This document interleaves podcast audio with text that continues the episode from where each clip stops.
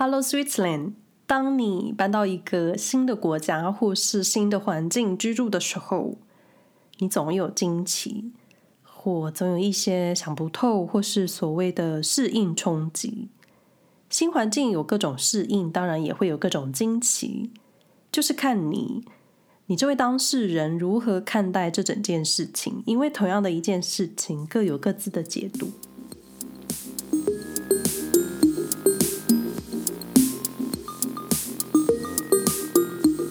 你好，我是 N90。瑞士生活没有攻略，是分享我这个住在欧洲三年，今年要第四年的初中阶住民，在瑞士这个中欧小国所经验的各种生活感受。那我知道这个开场可能有朋友已经听腻了，但还是想要再说一下。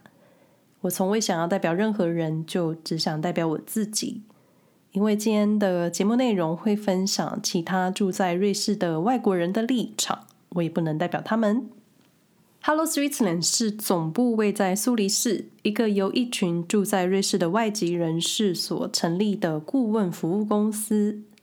他们协助准备搬来瑞士或是已经定居瑞士，但想要在瑞士境内搬家，或是准备搬离瑞士的朋友一些生活上的法规协助，像是健康保险、瑞士租屋。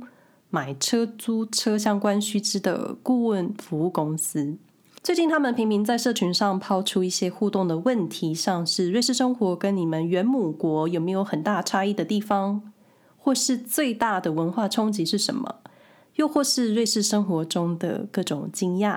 因为我实在很好奇，或说我在瑞士的外国朋友数量很少，所以很难知道其他国籍的人对于瑞士的看法。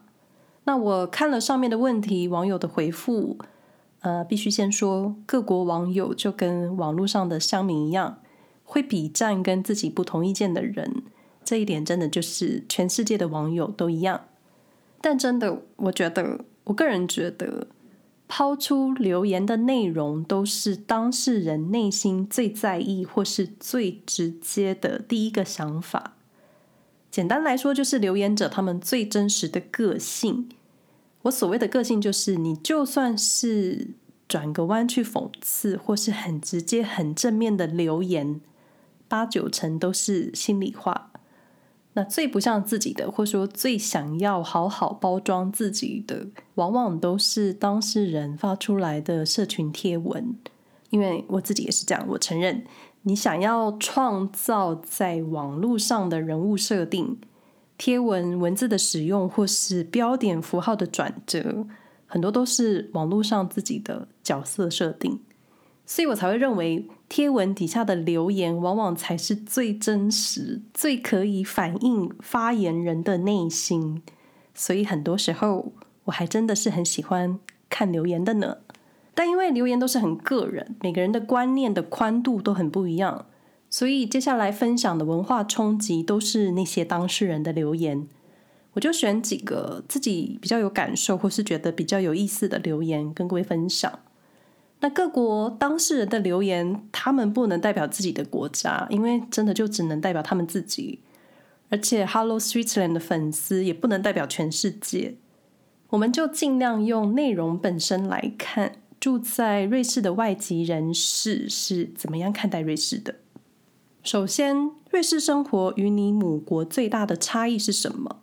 那前四个留言不约而同都提到了跟医疗保险相关，可见瑞士的医疗保险不是惊喜就是惊讶。那来自英国的朋友说，瑞士没有罢工，而且有更好的医疗保险。荷兰朋友说，瑞士有山，还有更好的医疗保险。那为什么荷兰的朋友会特别提到山？因为荷兰的地形几乎都是平地森林，没有高山群山，他们最高的海拔高度只有两百二十三米，所以荷兰朋友喜欢瑞士的山，好像就很自然。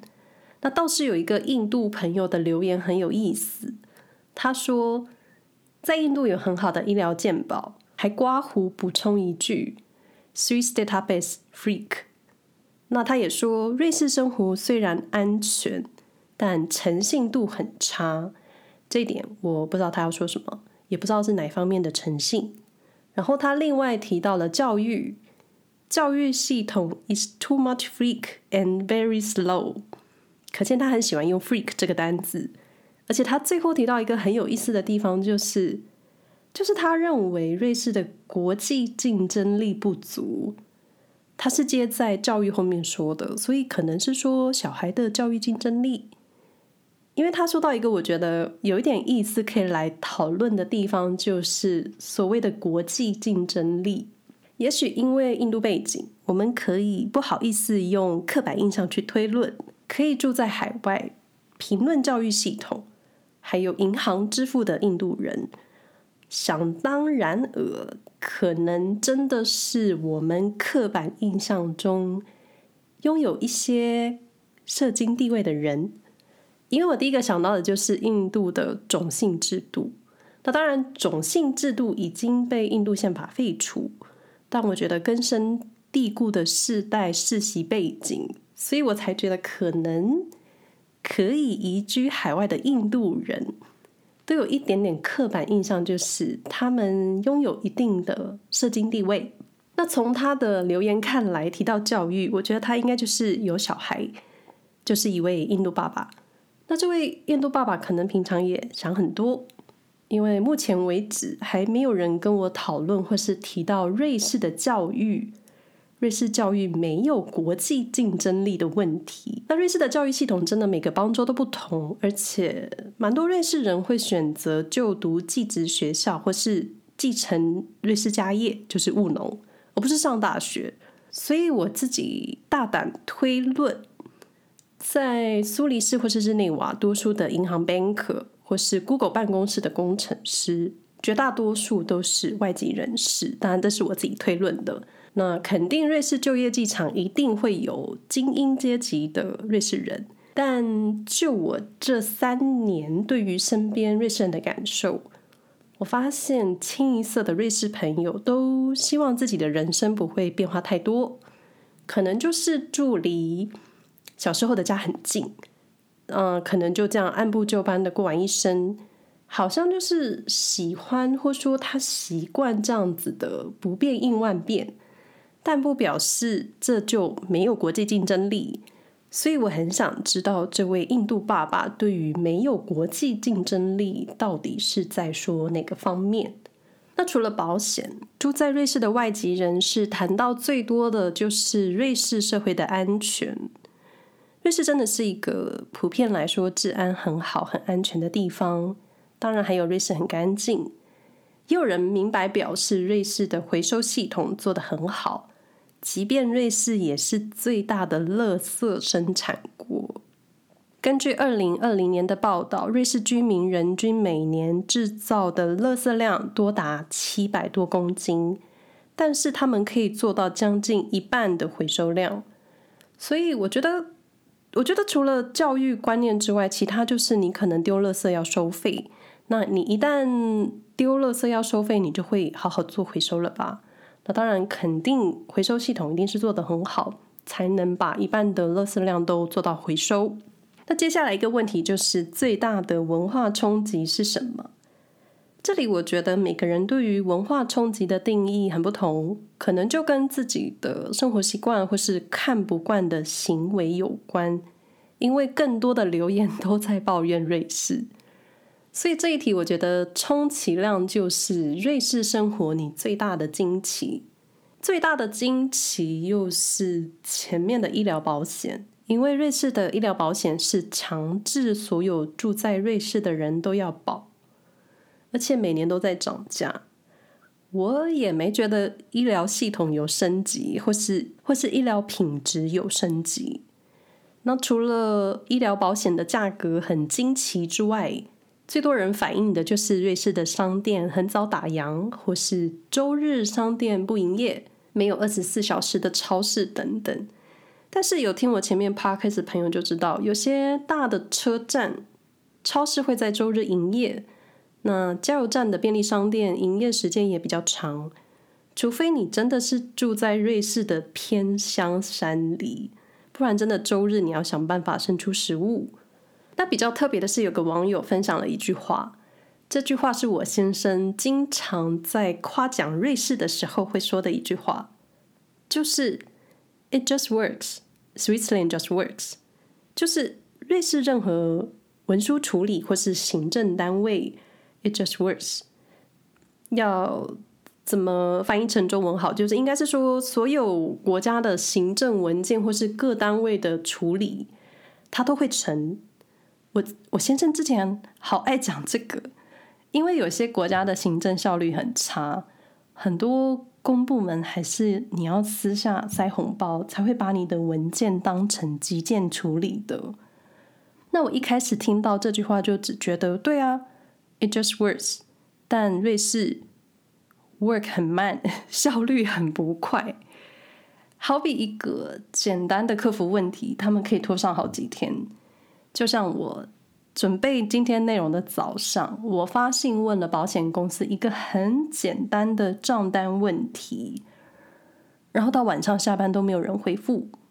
那也曾有在快下班的时候打电话到商品的公司问问题，可是对方说我们快下班了，可能下周一才能帮你处理。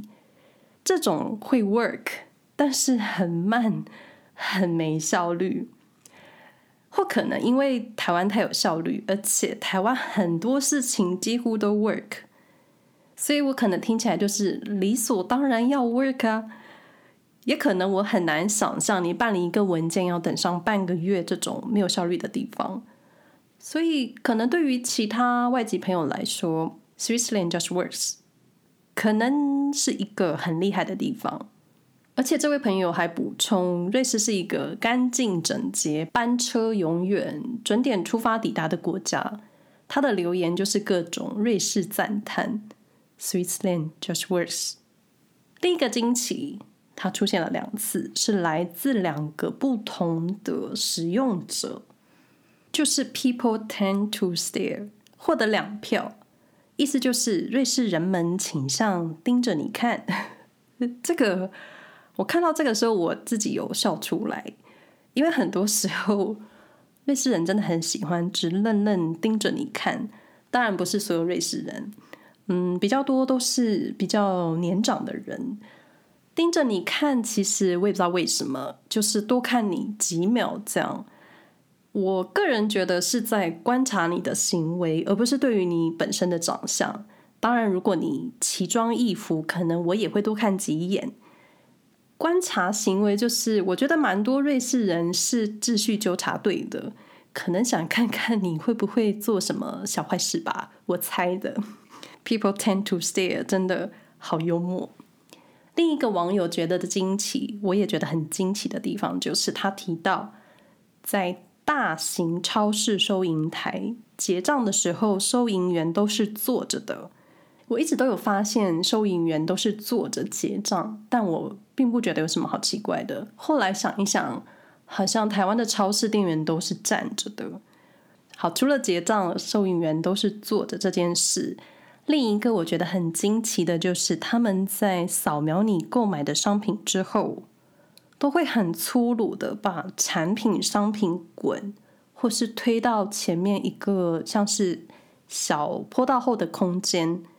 我每次都觉得店员这样很粗鲁，因为他们连水果或是面包那种软软会压烂的东西都是这样滚的推下坡。我有时候看了都会很生气。而且你只要付款完毕，他们就会马上在另一边开始替后面的人结账，变得你收拾你的商品就会需要加快动作。我也不知道为什么。好了，这个，嗯，这个好像比较像是惊奇的抱怨。那除了收银员之惊奇，还有对于瑞士高物价的惊奇。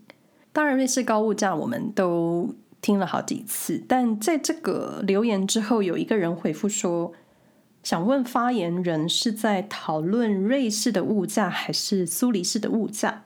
因为苏黎世跟瑞士他们是两个地方。说苏黎世的物价还真的是比其他城市还高。